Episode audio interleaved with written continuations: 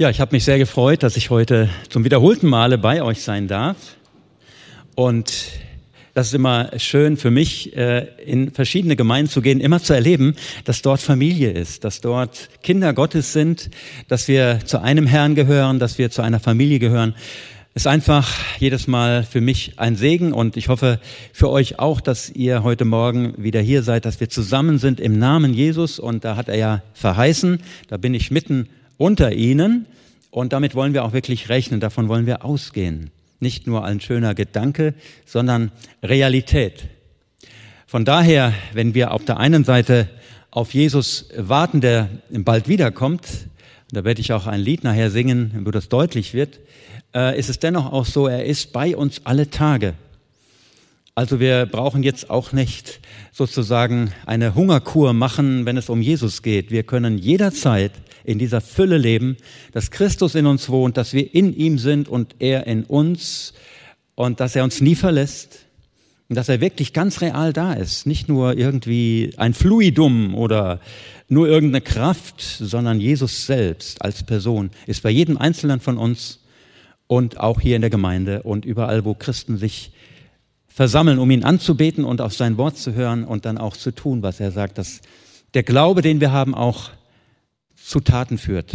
Denn wie Jakobus 2 sagt, ohne Werke ist der Glaube tot. Das heißt, der echte Glaube hat immer auch Werke, die dann daraus folgen. Daran ist der wahre Glaube zu erkennen. Und wir wollen heute nicht nur Hörer sein, wie ich eben gebetet habe. Wir wollen unser Lebenshaus auf Felsengrund stellen. Und das sagt Jesus in diesem Gleichnis mit diesem Haus entweder auf Sand gebaut oder auf Fels gebaut. Wir sind klug, wenn wir nicht nur Hörer sind. Das heißt, wir vergessen dann hinterher wieder und es hat eigentlich nichts gebracht. Wir hatten nur eine schöne Zeit zusammen, sondern wenn dann daraus auch Taten resultieren. Eben habe ich so in äh, dem laufenden Text dort äh, von, von was, was ihr so an Begrüßungstafel draußen habt, ein äh, Zitat von Corrie Bohm gesehen. Äh, wenn wir beten, arbeitet Gott.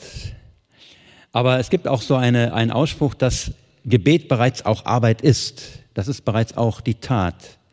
Das heißt, wenn wir beten, auch wenn wir Fürbitte tun, auch für verfolgte Christen heute oder auch weiterhin, dann tun wir eigentlich schon etwas und das ist schon der Ausfluss unseres Glaubens. Wir glauben, dass wenn wir beten, passiert etwas. Wir glauben, dass Gott mächtige Dinge tut, weil wir beten. Und deswegen tun wir es dann auch. Und das muss zusammen der Glaube und dann das Tun. Der Glaube wird durch das Tun dann vollendet. So wie Abraham, der seinen Sohn opfern sollte, Isaak, und Gott schaute hin und als er sah, dass Abraham wirklich bereit war, es zu tun, bis zum letzten Augenblick, da hat Gott gesehen, der glaubt nicht nur, der tut auch und damit wird der Glaube vollendet. Also wir können schnell sagen, ja, ich glaube an Jesus, ich gehe mit ihm, ich bin ein Jünger. Aber wenn es dann nicht hineinmündet in ein wirkliches Tun, dann ist der Glaube eigentlich tot. Das sagt Jakobus. Glaube ist tot. Und wir, wir wollen ja, glaube ich, heute Morgen alle den lebendigen Glauben. Wir wollen nicht Religion. Alle anderen Religionen sind eigentlich tot. Sie führen ins Abseits. Und wir haben keine Religion. Das Christ sein oder Christentum ist keine Religion, sondern es ist eine Beziehung. Wir sind einfach Mitglieder in der Familie Gottes. Wir sind hineingeboren. Wir haben eine Beziehung zu Gott, dem Vater. Er ist unser Papa, aber lieber Vater. Wir haben Jesus, unseren Bruder, unseren Freund, unseren Retter, Heiland, König. Wir haben Geschwister, mit denen wir zusammen sind, wo, wo wir uns einander ermutigen, ermahnen, auch manchmal in Liebe ertragen. Auch das kommt vor aber in Liebe ertragen und dann den anderen ermutigen, ihm etwas geben, denn geben ist seliger als nehmen, dass wir bereit sind, dem anderen mit Ehrerbietung zuvorzukommen, dass wir den anderen hochheben und uns selber an die zweite Reihe stellen. Liebe deinen Nächsten wie dich selbst heißt schon auch, dass wir uns selber lieben dürfen. Das ist eigentlich selbstverständlich. Aber wir sollen uns an die zweite Stelle setzen und unseren Nächsten, vor allen Dingen natürlich Jesus an erste Stelle, aber unseren Nächsten vor uns stellen, dass er sagt, wir wollen unseren Bruder, unsere Schwester höher heben als uns selber. Wir wollen ihm Ehre geben, wir wollen ihm danken, wir wollen ihm loben für das, was er gut gemacht hat, wir wollen die guten Seiten an ihm sehen. Wir wollen aber auch mit Liebe zudecken, alles, was vielleicht nicht so gut ist. 1. Korinther 13, die Liebe deckt alles zu, was nicht heißt, dass sie alles unter den Teppich kehrt, aber sie betont einfach das Gute.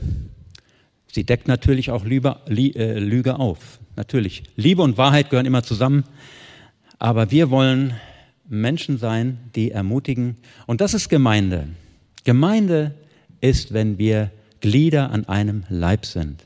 Und jedes Glied wird den anderen unterstützen, wird auch Schmerzen haben. Wenn der andere leidet, dann leiden wir mit nach 1. Korinther 12, Vers 26. Einer, so ein Leitvers für Open Doors. Wenn ein Glied leidet, leiden alle Glieder mit. Ein gesunder Leib, der empfindet es mit. Und wenn er nicht mehr mitempfindet, dann ist er irgendwie nicht mehr ganz in Ordnung. Dann ist vielleicht etwas taub geworden und die Blutzufuhr des Leibes ist nicht mehr richtig intakt. Wir können heute Morgen dafür sorgen, dass die Blutzufuhr im ganzen Leib Jesu auch weltweit wieder in Gang kommt, dass diese Einheit des Leibes Jesu weltweit wächst, indem wir uns auch als Mitglieder der verfolgten Gemeinde verstehen. Es gibt keine zwei Gemeinden, es gibt nur eine Gemeinde, das ist die verfolgte Gemeinde Jesu. Und die ist so stark verfolgt, dass wir jetzt einfach auch sehen, es wird immer heißer, es wird immer schlimmer auch, aber da zeigt auch, Jesus kommt bald wieder, um seine Brautgemeinde abzuholen. Darauf warten wir, darauf freuen wir uns. Vielleicht können wir mal so die erste Folie einblenden von der PowerPoint. Ich hoffe, es klappt. Ja, da steht es, Christenverfolgung heute. Was haben wir damit zu tun? Immer direkt die Frage, ja, nicht nur, ach, wie schrecklich und ach, mal interessant wieder zu hören, wie es denn verfolgten Geschwistern irgendwo geht, was sie durchmachen, sondern was habe ich damit zu tun? Was geht mich das an? Und da kommen wir ganz schnell auch ins Tun. Nämlich, wenn ich begreife, dass es mich betrifft, mich persönlich hier im Westen, hier in Herborn oder wo ich auch immer wohne, wenn ich das begreife, dass ich etwas damit zu tun habe, weil ich ja auch ein Teil des Körpers Jesu bin, der mitleidet, aber auch sich mitfreut, wenn ein anderer verherrlicht wird oder geehrt wird. Wenn ich das begreife, dann bin ich direkt mittendrin darin, dass ich sage, ich möchte dann auch tätig werden. Ich möchte Täter des Wortes sein. Ich weiß nicht, ob ihr wisst, wem dieser VW Käfer gehörte. Ja, genau, Bruder Andrew. Er ist immer noch lebendig, also er äh, ist immer noch dabei. Ich glaube 84 jetzt oder 85, äh, 90, Entschuldigung, 84, 94, 95 Jahre alt. Aber er äh, ist immer noch jemand, der betet. Er ist natürlich auch sehr schwach geworden. Ich weiß nicht, ob er selber noch die Bibel lesen kann, aber dann gibt es ja auch andere Möglichkeiten. Aber er ist immer noch jemand, der seine Berufung lebt, auch schon in diesem hohen Alter. Und ähm, er ist damals mit so einem Käfer, mit diesem Käfer viele, viele Kilometer gefahren. Tausende von Kilometern hat er zurückgelegt. Und er wurde bekannt als der Schmuggler Gottes. Er hat nämlich Bibeln geschmuggelt. Und immer wenn er so an eine Grenze kam und er hat äh, die Bibeln versucht zu verstecken, vorne war der Kofferraum, hinten war der Motor, das ist so beim VW Käfer der Fall gewesen. Hm, ich hatte auch mal so ein Modell oder zwei sogar hintereinander. Ähm, und da geht nicht so viel rein. Und dann hat er immer gebetet, Herr, du hast äh, blinde Augen sehen gemacht. Mach du doch jetzt mal sehende Augen blind, damit ich mit dieser heißen Ware der Bibel durchkomme. Und Gott hat so viele Wunder getan. Manchmal haben sie das gesehen, die Bibel, aber haben es einfach nicht gesehen. Also Gott kann das machen. Er kann in guter Weise auch mal verblenden, dass jemand etwas nicht sieht, was er nicht sehen soll. Und so hat Gott äh, viele Wunder getan und er hat immer wieder vertraut. Er ging durch unmögliche Situationen und genau das hat ihn besonders gereizt. Ja, Bruder Andrew war jemand, der wurde richtig getriggert dadurch, dass eine Situation unmöglich war. Denn dann wusste er, jetzt beginnt Gott zu arbeiten. Jetzt werde ich Wunder erleben, weil ich weiß, dass ich auf dem richtigen Weg bin. Ich weiß, ich bin in der Berufung Gottes ich weiß, dass das, was ich tue, im Willen Gottes ist und deswegen wird Gott Wunder tun, er wird das bestätigen. Wenn wir im Willen Gottes sind, dann wird Gott Wunder tun. Manchmal ganz kleine, manchmal merken wir die gar nicht mal, dass es Wunder sind, weil es so natürlich rüberkommt. Aber manchmal kann man es auch richtig deutlich sehen. dass das, was da passiert, ein Wunder sein musste, denn es hätte gar nicht anders funktioniert. Meine Definition von Wunder ist ganz einfach. Wenn ein Wunder geschieht, dann wunderst du dich, dass es geschieht. Wenn ein Wunder geschieht, dann wundert man sich. Und das ist ein Wunder. Und wir wollen das, glaube ich, auch hier erleben, nicht wegen der Wunder, sondern wir wollen erleben, dass der lebendige Gott heute genauso lebendig ist, Jesus Christus gestern, heute und in Ewigkeit derselbe. Er hat sich nicht verändert, wir vielleicht. Wir haben manchmal wenig Glauben, Kleinglauben. Aber wir können einfach mit diesem kleinen kindlichen Glauben erwarten, dass Gott auch in unserem Leben Wunder tut, so wie es Bruder Andrew erlebt hat, auch Corrie Bohm und viele andere, auch Menschen im Gefängnis. Wir werden heute auch einen Blick in den Iran werfen, wo Christen im Gefängnis leiden, aber wo sie auch Wunder erleben, auch Wunder des Durchtragens, dass ihr Glaube nicht aufhört. Auch das ist ein großes, vielleicht das größte Wunder, dass man inmitten von Bedrängnis und Finsternis weiter an Jesus festhält und den Glauben nicht wegwirft. Ich glaube, das ist eines der größten Wunder, genauso wie die Wiedergeburt, dass man Christ wird, eigentlich das größte Wunder ist. Dass man auf einmal begreift, Jesus, ja, er ist am Kreuz für mich gestorben. Hier mal ein kleines Video von Bruder Andrew, was er zum Dienst von Open Doors sagt. Ich hoffe, es klappt.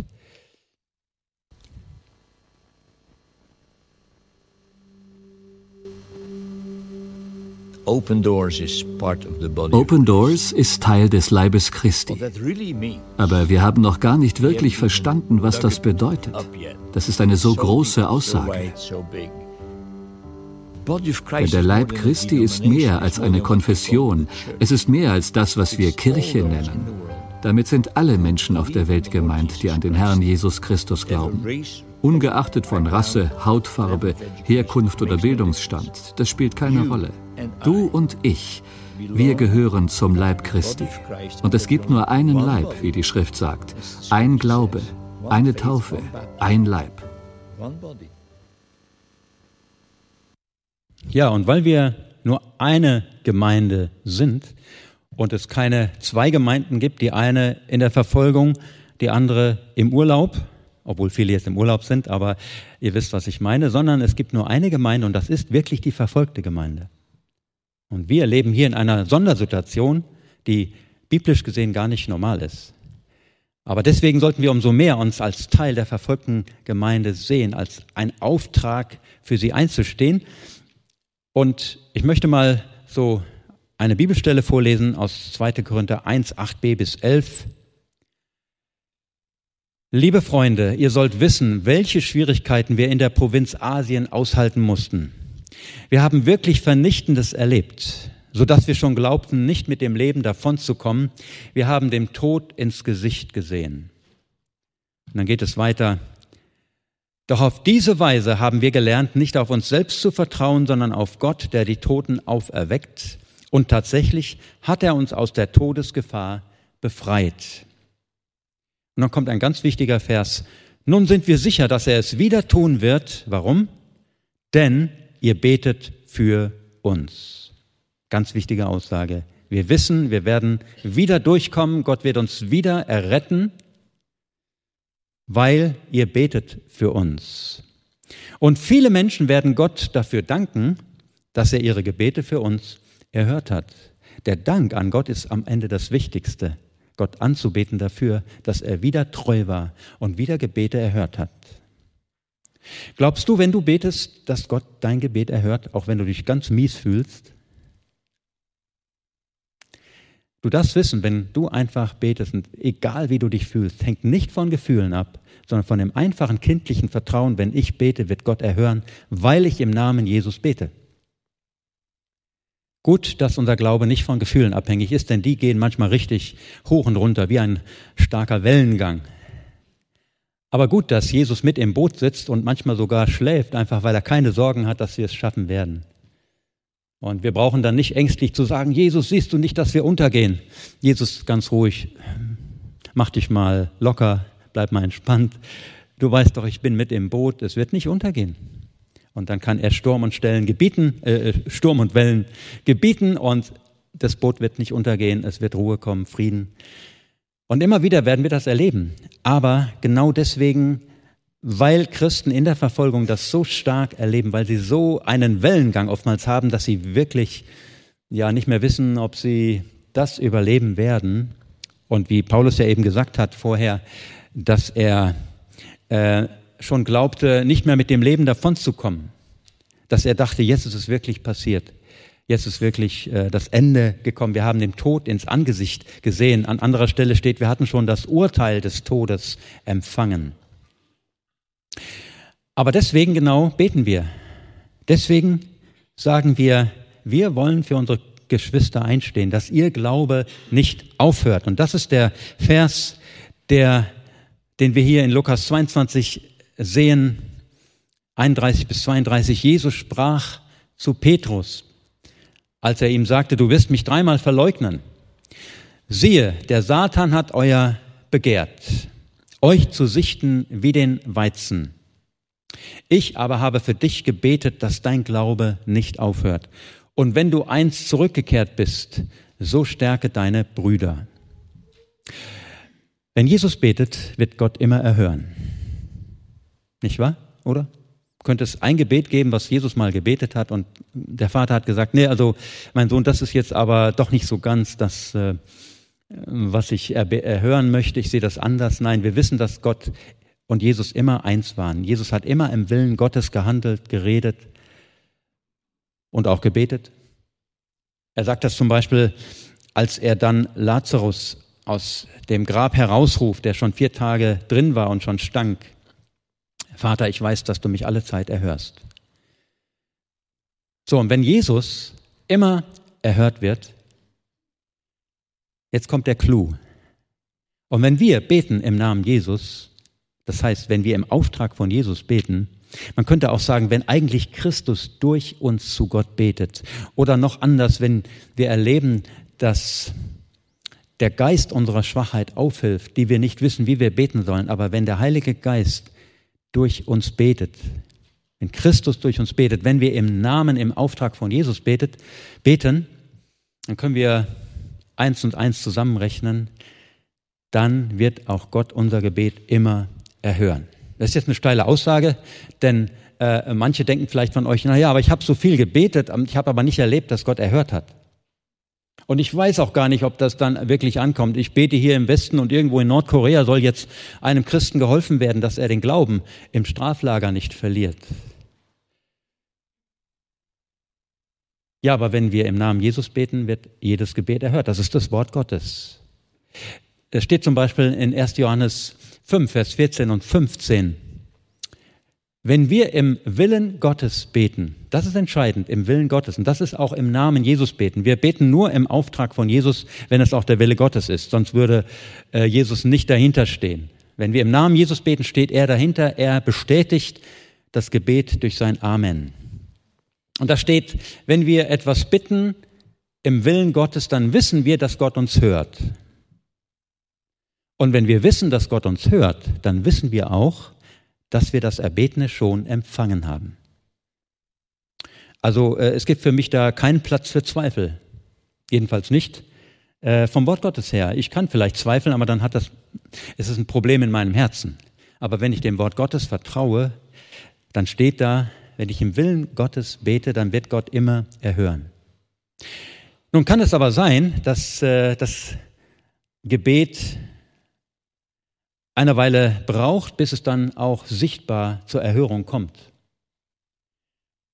Das ist vielleicht so ähnlich, wie wenn du bei eBay oder Amazon etwas bestellst und du machst dann schon Klick und sagst, jetzt habe ich bestellt, du bekommst die Bestätigung, ja, du hast sogar vielleicht bezahlt, vielleicht per PayPal, ich will jetzt hier keine Werbung machen, aber hast vielleicht schon bezahlt, du weißt, in ein paar Tagen, manchmal sogar schon am nächsten Tag, liegt die Ware vor deiner Tür oder sie wird abgegeben. Sie braucht etwas Zeit. Wenn du betest, dann hast du sozusagen geklickt. Du hast im Namen Jesus sozusagen äh, die Bestellung aufgegeben und bezahlt ist ja auch schon, denn Jesus hat am Kreuz bezahlt für alles. Wir sind unendlich reich durch Jesus. Er, Gott hat uns mit Jesus alles geschenkt. Er hat uns mit jedem geistlichen Segen äh, beschenkt nach Epheser 1. Ähm, Und wir sind gesegnet bereits jetzt. Und wir brauchen diesen Segen eigentlich nur noch freizusetzen, abzurufen. Und wir dürfen sagen, wenn wir im Willen Gottes reden, beten und handeln, dann wird Gott äh, von dem, was uns auch schon gehört, einfach das dann uns zukommen lassen. Also wir wissen, es ist schon bezahlt, wir haben bestellt und dann kann es sein, dass es ein paar Tage oder ein paar Wochen oder manchmal Monate und Jahre braucht, bis Gott die Gebetserhörung sichtbar macht, bis sie sichtbar wird. Worum das so ist, weiß ich manchmal nicht, ja. Mag Widerstände geben, mag sein, dass Dinge erstmal in Gang gesetzt werden müssen, Prozesse, damit äh, die Gebetserhörung sichtbar werden kann. Ich habe gehört von dem Georg Müller, dem Waisenhausvater in Bristol, dass er für bestimmte Leute gebetet hat und nachdem er gestorben war, haben sich diese Leute bekehrt. Er hat das gar nicht mehr selber miterlebt. Aber in der Ewigkeit wusste er natürlich, oder weiß er jetzt, weil ich gebetet habe, hat Gott erhört. Also wenn wir lange Zeit nichts hören oder auch nichts sehen von Erhörung, heißt das nicht, dass Gott nicht erhört hätte. Wie viele Jahre beten Christen schon für Nordkorea, dass eine Wiedervereinigung kommt? Die kommt natürlich spätestens dann, wenn Jesus wiederkommt. Von daher wird das Gebet auf jeden Fall erhört. Wenn Jesus wiederkommt, wenn er hier sein Reich, sein tausendjähriges Reich aufrichtet, wird Nordkorea wieder vereinigt sein. Ja? Aber vielleicht schon vorher. Aber wie viele Beter beten auch für die Christen im Untergrund in Nordkorea oder anderen Ländern, in Straflagern, wo sie Unsägliches erleiden müssen. So unmenschlich, dass man äh, davon besser nicht träumen möchte. Aber diese Christen sind treu, sie beten immer weiter, weil sie wissen, es kommt nicht darauf an, ob ich das jetzt sehe und erfahre. Ich weiß einfach aus dem Wort Gottes, wenn ich bete, wird Gott erhören. Die Frage ist, haben wir eine Erfahrungstheologie?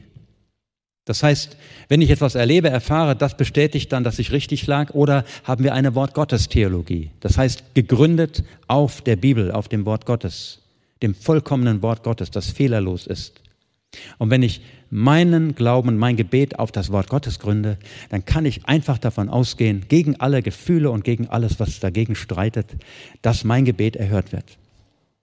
Jim Elliot, der Missionar aus dem vorigen Jahrhundert, den kennen wahrscheinlich etliche, hat mal Folgendes gesagt.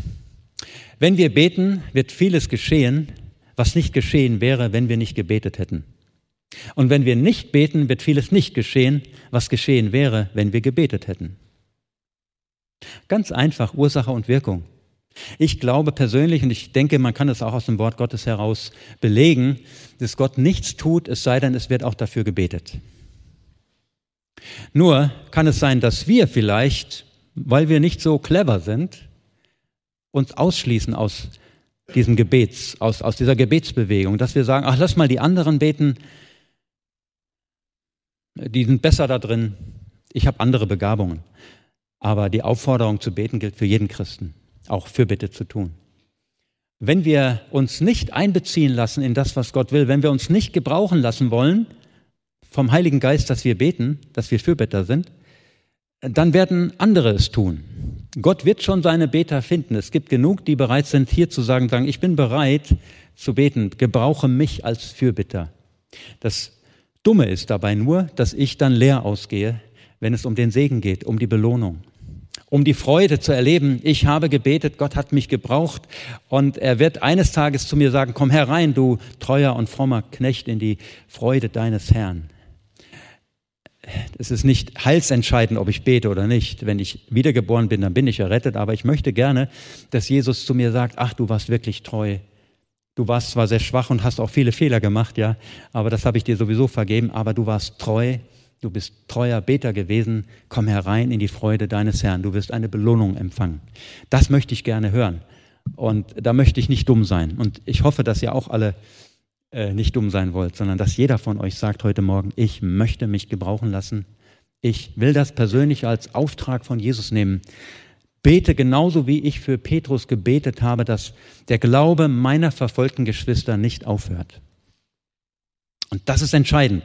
Es gibt Leute, die im Gefängnis waren. Ich zähle zum Beispiel von einer Schwester, einer jungen Schwester, die inhaftiert war und jeden Tag verhört wurde und auch äh, sicher misshandelt wurde. und der man immer wieder angeboten hat, äh, du brauchst nur was unterschreiben, dass du kein Christ mehr bist, dass du wieder Muslima wirst und dann werden wir dich freilassen, ist alles gut. Dann hat sie eines Tages, sie war so fertig, sie war so am Ende, gesagt, okay, nächsten Tag, wenn die wiederkommen, wenn ich wieder verhört werde, werde ich einfach diesen Schrieb unterschreiben und dann hat der Terror hier ein Ende. In der Nacht darauf, bevor der nächste Tag ja kam, hatte sie einen Traum. Sie sah ganz viele Menschen beten in einer großen Gemeinde und dann, als sie näher hinhörte, hörte sie auf einmal ihren Namen nennen.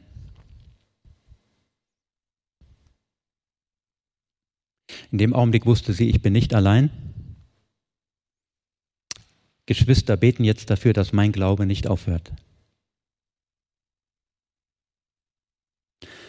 Und dann hat sie sich entschieden zu sagen, ich werde weitermachen, ich werde meinen Glauben nicht aufgeben, ich werde zu Jesus halten. Und dann waren natürlich die Foltersknechte, die am nächsten Tag kamen, äh, empört, dass sie das nicht machen wollte. Aber sie wurde sogar kurz danach freigelassen. Gott kommt selten oder nie, kommt nie zu spät. Er kommt spätestens rechtzeitig. Und er wird uns nicht über unsere Kraft äh, versuchen lassen oder irgendwie äh, in, in, in Schwierigkeiten geraten lassen. Er hat immer einen Ausweg. Er kommt spätestens rechtzeitig. Und das war bei dieser Schwester der Fall. Und sie hat, dadurch, dass sie wusste, meine Geschwister beten jetzt für mich, hat sie durchhalten können, wurde ihr Glaube plötzlich wieder erneuert. Oder ein anderer Bruder, ich war mal in einer Adventistengemeinde in Kassel und da war ich gerade dabei, für Gebet zu werben, ja, dass wir beten sollten. Und dann hat er sich gemeldet, dieser Pastor, der mich eingeladen hat, ein wunderbarer Bruder im Herrn, und sagte, halt mal, ich möchte gern dazu etwas kurz sagen. Und da kam er nach vorne und hat erzählt, als er damals im Osten, also irgendwo in der Sowjetunion, im Gefängnis saß für Jesus und er wurde furchtbar misshandelt. Er hat bis heute körperliche Folgeschäden, unter denen er leiden muss. Und er wusste aber, dass Geschwister für ihn beten, dass er nicht allein war. Und das, dieses, allein dieses Wissen hat ihm die Kraft gegeben, durchzuhalten. Die Frage ist heute Morgen, wollen wir auch diesen Dienst der Fürbitte tun? der so elementar wichtig ist. Gebet ist die Grundlage für alles, was Gott tun will. Bist du bereit, dich gebrauchen zu lassen? Und ja, dass wir dann dasselbe sagen können, was Jesus sagt. Siehe, der Satan hat euer begehrt, euch zu sichten, wie den Weizen. Ich habe, habe für dich, für euch, ich, wir beten für unsere Geschwister, dass ihr Glaube nicht aufhört. Und wenn sie dann zurückkehren, wenn sie dann frei werden, wenn sie dann auch wieder neue Hoffnung gewinnen, dann können sie ihre Geschwister stärken, weil sie erlebt haben, dass Jesus durchhilft, dass Jesus da war, dass er tröstet, dass er heilt, dass er wiederherstellt, dass er Kraft gibt, mitten in Bedrängnis. Ein Vers war Bruder Andrew besonders wichtig und der hat, glaube ich, sehr, sehr viel damit zu tun, was wir heute hier auch tun wollen, nämlich beten, wache auf und stärke den Rest, der noch Leben hat, bevor er vollends stirbt. Wache auf, sagt Jesus zur Gemeinde in Sardes in Offenbarung 3, Vers 2, wache auf und stärke den Rest, der noch Leben hat, bevor er vollends stirbt. Dieses Aufwachen und dieses Stärken ist eigentlich eine Einheit. Wenn wir uns heute Morgen zur Verfügung stellen, nicht nur heute, sondern immer weiter, jeden Tag, wenn es geht, als Fürbitter, wenn wir uns zur Verfügung stellen, dann sind wir gleichzeitig diejenigen, die auch aufwachen. Und wenn wir aufwachen, dann sind wir auch gleichzeitig diejenigen, die bereit sind, Gebeten, äh, Fürbitte zu tun. Das gehört zusammen. Aufwachen und stärken jene, die so stark in Bedrängnis sind. Beides gehört zusammen. Wenn wir das tun, dann werden wir erleben, dass auch unser Glaube gestärkt wird, dass wir von Gott erfüllt werden, ganz neu mit dem Geist der Freude, der Kraft, der Liebe, des Evangeliums, der Vergebung. Dass wir Friedensstifter sein können, wenn wir bereit sind zu stärken, uns zu investieren in andere, nicht nur an uns zu denken. Geben ist seliger als nehmen. Wenn wir bereit sind zu stärken, dann werden wir gleichzeitig wach sein, wachet und betet. Nie war diese Aufforderung von Jesus wichtiger als heute. Wachet und betet. Dass wir nicht einschlafen wie die fünf törichten Jungfrauen, die zu wenig Öl hatten, die zu wenig Heiligen Geist hatten und dann waren sie ausgeschlossen aus der Hochzeit. Was für mich nicht unbedingt heißt, dass sie ewig verloren waren, aber dass sie zumindest bei der Hochzeit nicht dabei sein konnten. Und äh, ich möchte nicht am Ende dastehen als törichte Jungfrau und sagen, Mensch, oh, jetzt habe ich das Wunderbare verpasst und jetzt muss ich immer noch hier auf dieser Erde mit meinem zerbrechlichen Körper umgehen, bis Gott äh, nochmal Gnade gibt, ja.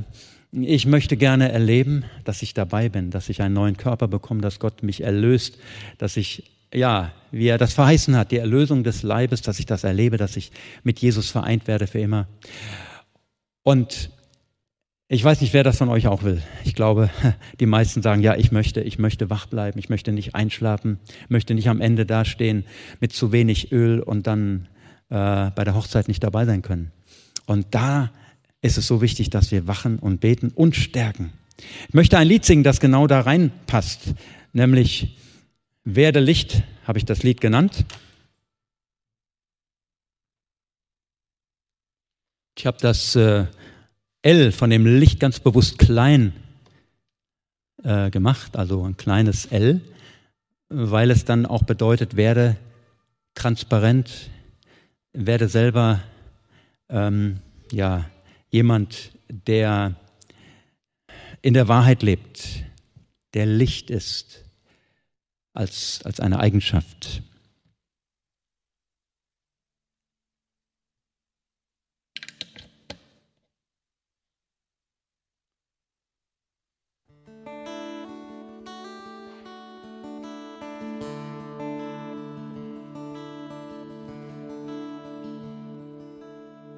Wache auf, werde Licht, bete ihn den König an. Wache auf, werde Licht, seine Herrlichkeit strahlt auf über dir, über dir. Empfange neues Öl und neue Liebe umsonst und trinke von dem Wasser, das er schenkt werde wie ein Kind, das einfach nimmt und vertraut. Wer Ohren hat zu hören, merke auf.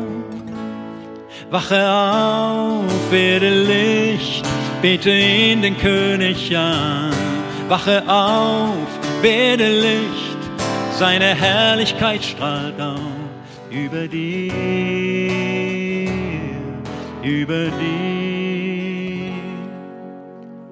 Kommt eine Strophe. Erfahrung 3, Vers vor der Tür und klopfe an. Wenn jemand meine Stimme hört und mir auftut, zu dem werde ich hineingehen und das Abendmahl mit ihm halten. Die Gemeinde in Laodicea, die war wirklich tot. Da war Jesus eigentlich schon außen vor. Und Jesus sagt zu dieser Gemeinde, ach, wenn du doch halt, kalt oder heiß wärst, aber weil du lau bist, möchte ich dich ausspucken, ausspeien, man könnte fast sagen, auskotzen aus meinem Mund. Und ich glaube, viele, viele Gemeinden und Christen in dieser westlichen Welt gleichen eher dieser Gemeinde. Und da steht Jesus außen vor und sagt, ich möchte gern wieder rein in dein Herz. Mach mir auf. Ich möchte Liebesgemeinschaft mit dir haben. Ich möchte Beziehung mit dir haben. Und das ist auch heute die Einladung von Jesus. Der klopft an unsere Herzenstür und sagt, mach mir neu auf lass es zu, dass ich in dir ganz neu diese Gemeinschaft schenke, der Gemeinschaft mit mir. Er klopft an deine Tür.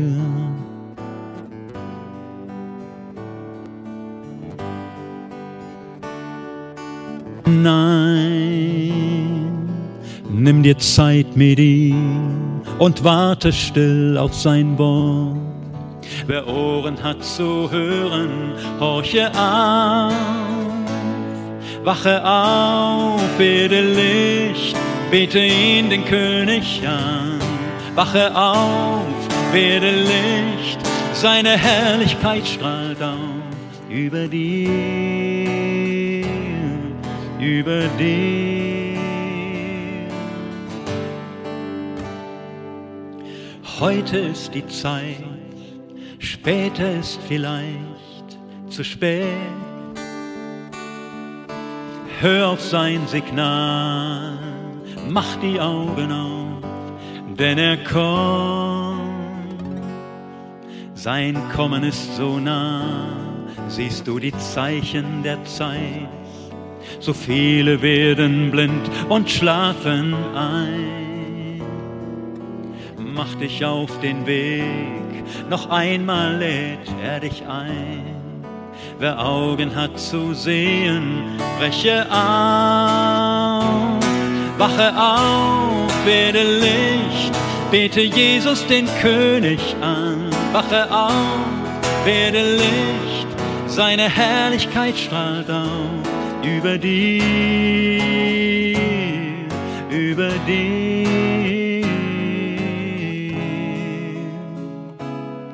Seine Herrlichkeit strahlt auf. über dir.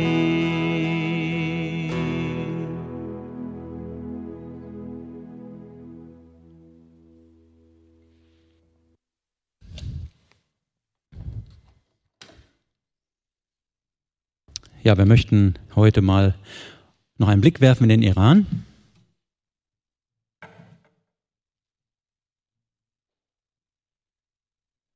Hier haben wir den Weltverfolgungsindex, wahrscheinlich kennen den viele von euch, 50 Länder, in denen Christen einem sehr oder extrem hohen Maß an Verfolgung ausgesetzt sind. Und wir haben Zahlen, die belegen, dass es steil nach oben geht mit der Verfolgung. Vor fünf, sechs, sieben Jahren haben wir immer gesagt, 100 Millionen verfolgte Christen weltweit. Vor zwei Jahren haben wir gesagt, wir müssen nach oben korrigieren, 200 Millionen.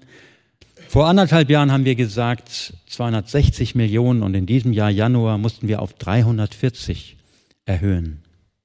100, 200, 260, 340 Millionen. Das zeigt, wie steil die Kurve nach oben geht, auch in der Härte der Verfolgung, auch in der Grausamkeit, auch wie viele Christen ermordet werden. Und Iran ist so ein Beispiel von harter Verfolgung. Lass uns da mal reinschauen. Und dort sehen wir, wie ja, einerseits harte Verfolgung ist, das Ayatollah-Regime unterdrückt die Christen unendlich, könnte man sagen. Auf der anderen Seite eine große Untergrunderweckung. Viele, viele Muslime, die zum Glauben kommen, die vorbereitet sind durch Jesus, weil er ihnen schon übernatürlich begegnet ist. Und als sie, wenn sie dann Christen treffen, dann können diese ihnen erklären, was es mit diesem weißen Mann auf sich hat, dem sie begegnet sind. Man könnte in einem Restaurant im Iran irgendwo mal laut rufen, wer hat schon mal von einem weißen Mann geträumt, dem er begegnet ist? Dann würden sich wahrscheinlich einige Hände heben und sagen, ja, habe ich schon erlebt, was ist, wer ist das eigentlich? Und so bereitet Jesus Menschen auf das Evangelium vor und viele kommen zum Glauben an Jesus. Ich zeige euch im Folgenden mal einen kurzen Film über den Iran, über die Situation dort und wie es den Geschwistern dort geht prachtvolle Moscheen, Menschen in muslimischer Kleidung. Es ist nicht zu übersehen. Der Iran ist stolz auf seine Religion. Seit der Revolution von 1979 ist der Iran eine islamische Republik. Ein Wächterrat und die Revolutionsgarden SEPA stellen sicher, dass der Islam das leitende Prinzip der Politik im Iran bleibt. Doch große Teile der Bevölkerung sind enttäuscht. Sie wenden sich vom strikt islamischen Kurs der Mullahs also den islamischen Religionslehrern, ab und suchen nach Alternativen.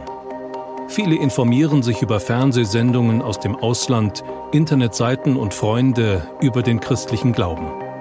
Und das, obwohl offiziell laut islamischem Recht der Abfall vom Islam mit dem Tod bestraft werden muss. Der Staat sieht Christen, die ihren Glauben an andere weitergeben, und Muslime, die Christen werden, als ernsthafte Bedrohung der nationalen Sicherheit. Darum werden die wenigen offiziell anerkannten Kirchen überwacht. Sie dürfen keine Gottesdienste auf Persisch feiern und schon gar nicht Konvertiten aufnehmen.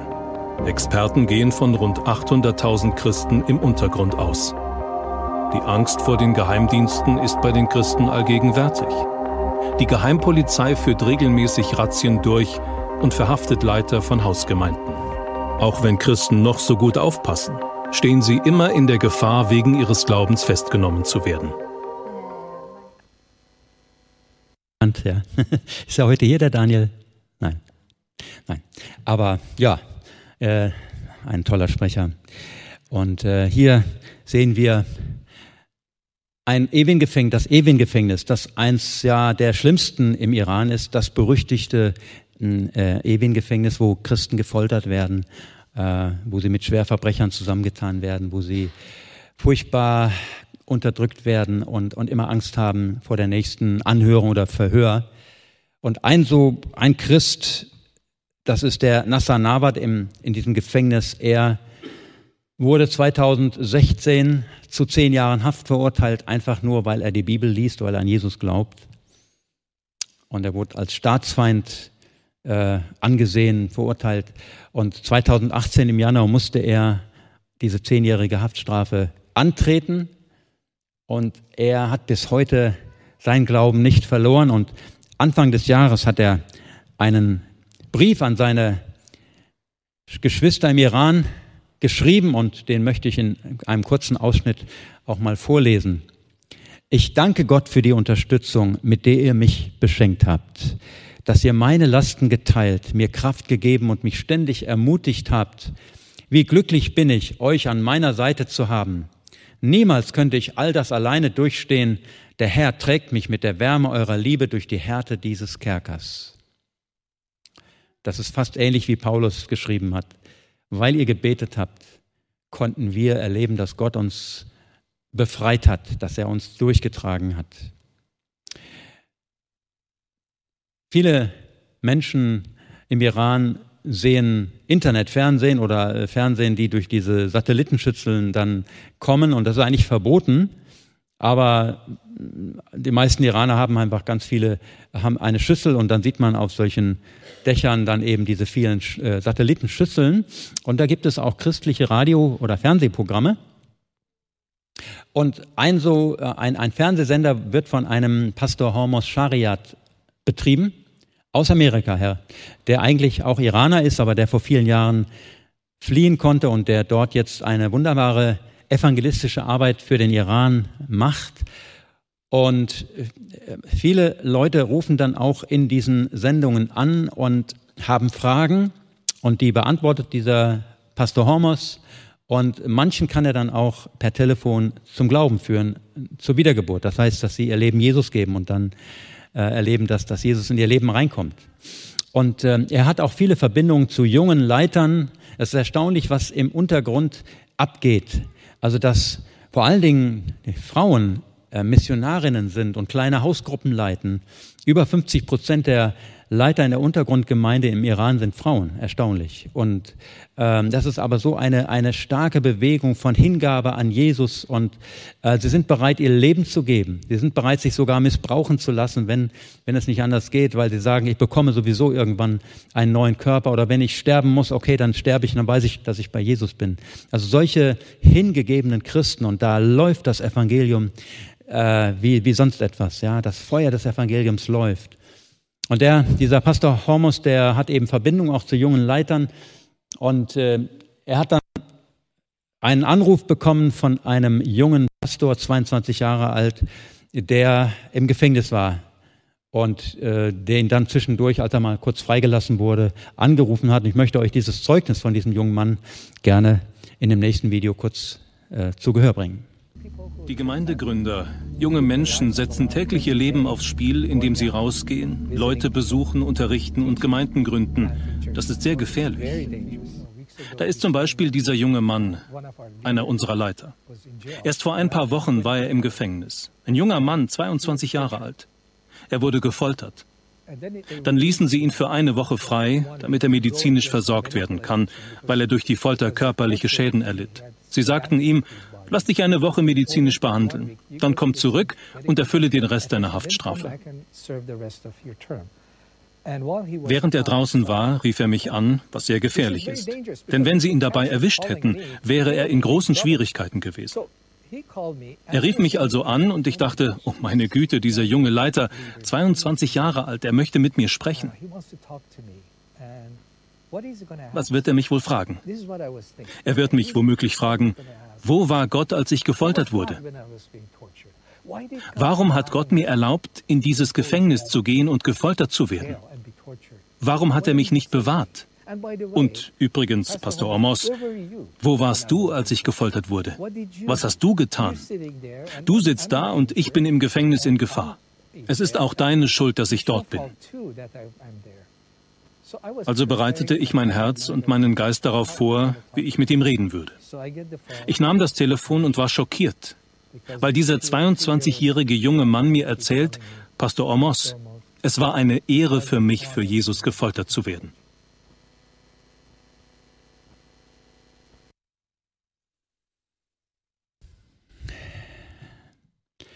Ja, so eine Erfahrung machen Christen, die machen auch ganz andere Erfahrungen, dass sie furchtbar unten durchgehen, durch Finsternis, durch Depression.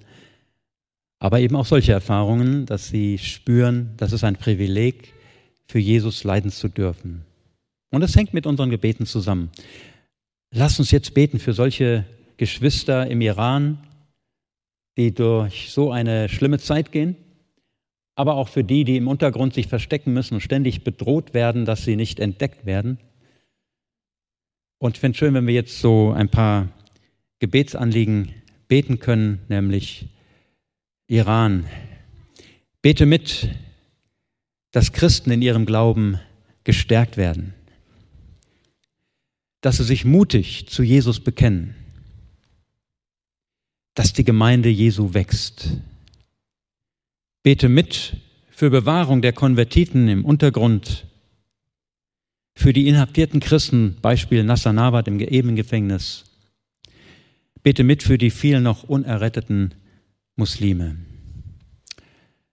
Und ich finde es schön, wenn wir jetzt eine kurze Zeit haben, wo einige von euch einfach sich laut zum Mund machen für alle, vielleicht so ein Anliegen herausgreifen, nicht alles durchbeten, sondern so einen Punkt äh, beten und wir können zusammen Amen sagen und dann werde ich zum Schluss auch ein Gebet sprechen. Lasst uns jetzt diese Zeit des Gebets nutzen. Auch zu Hause, wenn ihr irgendwo sitzt im Wohnzimmer, tut euch zusammen und betet jetzt für unsere Geschwister. Wir danken dir, dass du unser Gebet, auch die stillen Gebete jetzt erhört hast, Herr, dass du gerne handelst, gerne deinen starken Arm bewegst.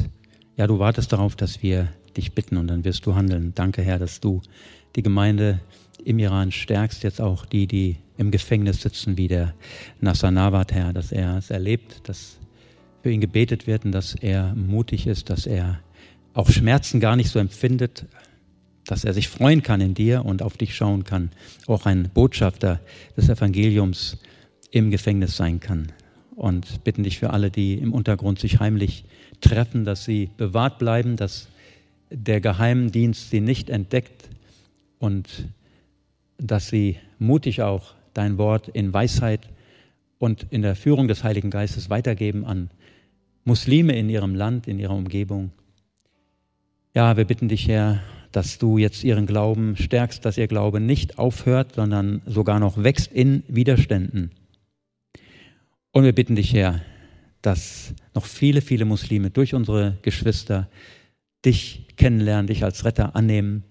Und begegne du vielen Muslimen schon jetzt in Träumen und Visionen. Und dass, wenn das Wort Gottes äh, an ihr Ohr kommt, sie wissen, das ist das, was ich brauche. Ich brauche Jesus und er soll mein Retter sein. Und danke, dass du auch hier uns hilfst, weiterzubeten, dass du uns erinnerst und dass wir uns dir hingeben können als Fürbitter. Amen.